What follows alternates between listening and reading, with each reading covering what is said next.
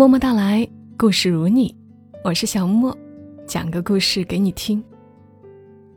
昨天我在听张艾嘉的一个节目，里面聊到了一个话题：你怎么看待老夫老妻？隐约听到的是王耀庆的声音在回答：“老夫老妻呀，无非就是还没分手喽。”那意思是，一定会分手的吗？然后这个声音就很无奈的说：“总是有人要先走的呀。”然后我就想起了我婆婆有时候说的一句话。我婆婆今年六十岁，一直在享我公公的福。有时候她会说：“这辈子如果能够死在我公公前头，就圆满了。”所以我突然又想起我以前看过的一个故事。挺感人的，那作为今晚的故事分享给大家，来自于作者林一福。逼我学做饭，逼我修灯泡，这居然是爱情。林一福说：“我的外婆曾经养过两只鹦鹉，它俩是一对儿从别人家飞出来的，呆呆愣愣的，像失心疯似的停在我们家晾衣杆上。”外婆用绑了线的细竹子撑起斗笠，在斗笠下放上碎玉米粒，拉着线的另一端躲在门后。等到两只鸟都进斗笠底下觅食的时候，将线一拉，两只鸟就从了瓮中之鳖。两只鸟很恩爱，每日都能见到它们互相整理翠羽。外婆偏说它们是金刚鹦鹉。但我找遍了整本观鸟手册，都没有找到过绿油油的金刚。有一天，外婆忘记关笼门，公鸟偷偷的飞出去。我们都猜公鸟过不了几天就会回来，它识得听母鸟的声音，曾经越狱过几次，都安然无恙的飞回来。可是这一次，它没有如约回来。那天半夜，外婆听到外面有凄厉的鸟叫声，披衣出门都没看鸟的影子。过了几天才发现，靠近笼子的地方，不知道被什么人摆了一根白色的塑料水管。把水管移开的时候，里面掉出了一只羽色杂乱、早已僵冷的鸟的身体。母鸟一直很怯生。那几天却变得异常亢奋。刚换完新的鸟食，他就把头扎在食盆里一顿猛吃，每天叽叽喳喳的叫唤个没完，引来附近一群各式各样的公鸟。他来者不拒，活脱脱是个鸟中潘金莲，弄得我们家门口就好像飞禽市场。正当我以为母鸟即将展开鸟生第二春时，他在一个凉夜里，静悄悄的死了。清理笼子的时候，外婆说：“他应该比谁都想活啊，可就是活不了。”我那时候还小，不理解这句话的意思。现在想起来，那真是人世间最深的凄凉。那夜，公鸟失足跌落水管里。就在离母鸟咫尺之遥的地方挣扎，那叽叽喳喳的鸟语里，或许最后有一句是：“亲爱的，我逃不出去了，你一个人要好好的。”可是，你先走了，我怎么能好啊？直到今年，我们家都再也没有养过金刚鹦鹉。这是外婆决定的。每当他提起当年的那两只鹦鹉，连声叹气时，外公一如往常的在一旁笑话他。外公当年是家境富庶的大家少爷，我曾经随着家人祭祖路过祖屋，大格局的西洋楼，细致的雕花铁窗，都在诉说着当年的气派。若从外公那一辈算起，我也能算是半个家道中落了。但无奈，外公是个半生被悬挂在时代潮尖上的人。刚从同济大学毕业，就遇到了缺衣断食的年代。那时，他的父辈早已没落，一家人大江南北的四下分离。刹那间，柴米油盐成为了比知识更为难得的事物。他出生大户，大手大脚惯了，块头大，吃得多，粮票油票的定量，只够他两日饱腹，十日饥。就在那时，被饿到浮肿的外公，经人介绍，认识了在国营杂货店工作的外婆。初次见面，外婆甩着两条乌青的大辫子，嗤笑他：“有知识算什么本事？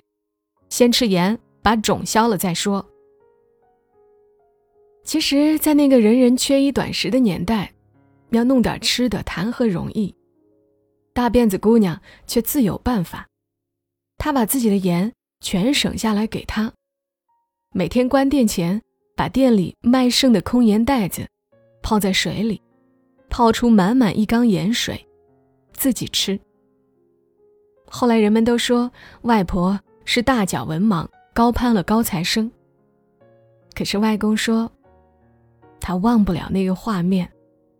甩着大辫子的姑娘，满脸红扑扑，一路小跑过来，往他手里塞了袋盐。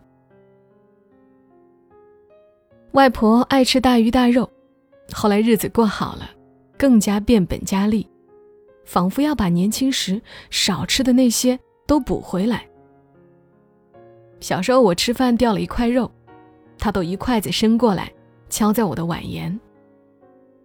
就是这样爱吃大盐大油的外婆，这几年突然开始清淡饮食，每天晚上都要固定看一档养生节目，比年轻人追剧还要认真。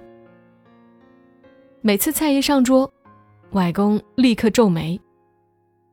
太淡，外婆气得想要骂他，自己不知道自己血压高的吓死人，死老头子。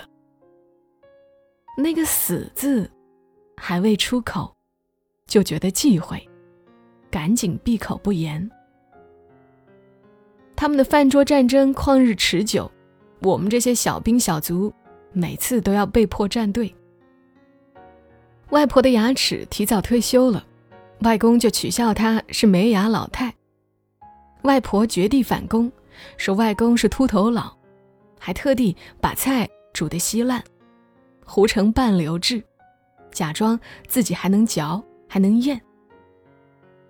笑过之后，外公又偷偷的把我拉到角落里，摸着自己渐高的发际线，说：“外婆牙齿不好，让我不要总抱怨外婆的菜煮得太烂。”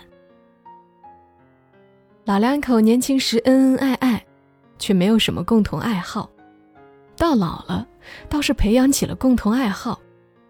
喜欢看别人老当益壮的案例，尤其喜欢听长寿村的新闻。桌上整天摆着一摞养生手册，日日共读。到了一个年纪，再去看两位老人，他们都好像是在和命运完成一场互搏，看谁能够先跑到终点。我们家是旧式的福建家庭，男主外。女主内，六十岁之前的外公是修电路的宅男，从未碰过油盐酱醋和锅碗瓢盆，认不清大葱和韭菜。每天坐在老爷凳上，一声令下，外婆就端菜上桌。直到有一天，外婆开始假借腿脚不便，让外公上超市买菜，描述不清超市的位置。外婆就大手一挥，画了张路线示意图，一看就是处心积虑的偷懒。第一天，外公买了过一周就要过期的脱脂牛奶，被外婆骂得狗血淋头。第二天，外公买了厚皮白囊的西瓜，又被外婆说了一顿。后来每次一回家，外公就来诉苦：“你外婆反了天了。”净折腾我这老骨头。但买菜的技术也越来越娴熟，不仅知道了怎么挑水果，还知道活鱼要在柜台算完钱后拿到小窗口现宰。每次外公介绍桌上的哪道菜是出自他手，外婆就很得意。我教的好徒弟。外公学做菜还不够，外婆还在周末早上拽我起床学着一起做，美其名曰要懂得抓未来老公的胃。我解释说网络上都有食谱，他得意又满足。你外公啊，就吃得惯这个味道，别人做的。他都吃不惯。谁曾想，我的苦日子还不止如此。外公开始积极的教我换灯泡、接电线。我天生巨高，一踏到阶梯最高阶就忍不住哇哇大叫，时常被外公臭骂：“你这么没用！我哪天不在，外婆想要修个灯泡怎么办？”我们家向来民主。从来不提什么养儿防老的理念，但这几年，以往思想最开明的外公变得常常强调孝道。周末赖床，他背着手站在床头，怒气冲冲地冲我吼：“休息日不起床帮外婆干活，白养你了。”偶尔，他还对我提起太婆，说母亲嫁得晚，我出生时太婆的眼睛。已经看不清了，实在太遗憾。一边旁敲侧击地鼓动我：“快安顿下来，别嫁得太远了，到时候外婆有事情找不到你。”你瞧，这是多么幼稚的事情！他早已意识到自己失去了主导家庭大事的权利，只手握一点残存的威严。即便这样，他也要全数用上。企图用一家之主的地位威慑着后辈。如果有一天我无法再保护我的小姑娘，请你拜托好好对待她，别欺负她。他们害怕自己的离开对另一个人产生太大的影响，都在努力为对方塑造一个离开我也不会有太大变化的世界。外婆信佛，屋子里摆着佛龛。初一十五都要记着让母亲去山里拜拜。外公偶尔会带我到教堂里唱诗。外婆每次在家拜神，第一句话就是要各路神仙保佑外公身体康健。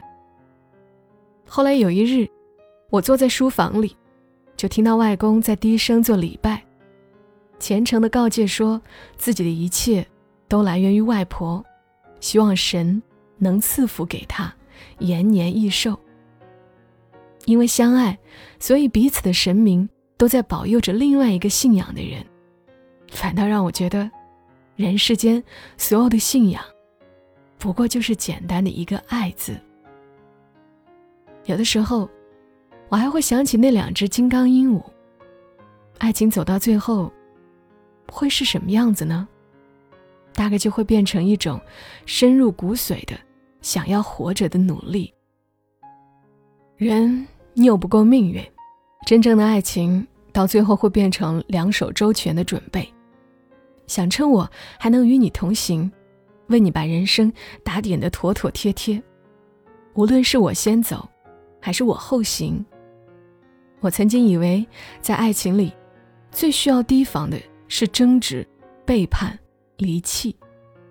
少年时最盼人间雪满头，情愿一路向北，愿爱如松柏，最后凋。但现在才发现，对于有爱的人来说，爱情到最后，是唯怕人间雪满头。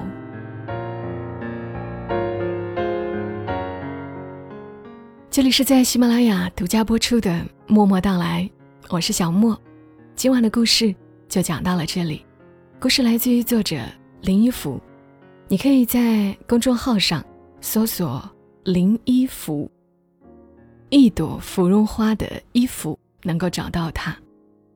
在如此快节奏的生活下，和你讲个故事的时间，能让你稍微安静一下。更多小莫的节目，可以在喜马拉雅上搜索“小莫幺二七幺二七”，或者订阅我的两张专辑《默默到来》，沉默的默，娓娓道来的到来。也希望能够看到大家的评论、点赞、转发，谢谢你们！祝你今晚好梦。小莫在深圳和你说晚安。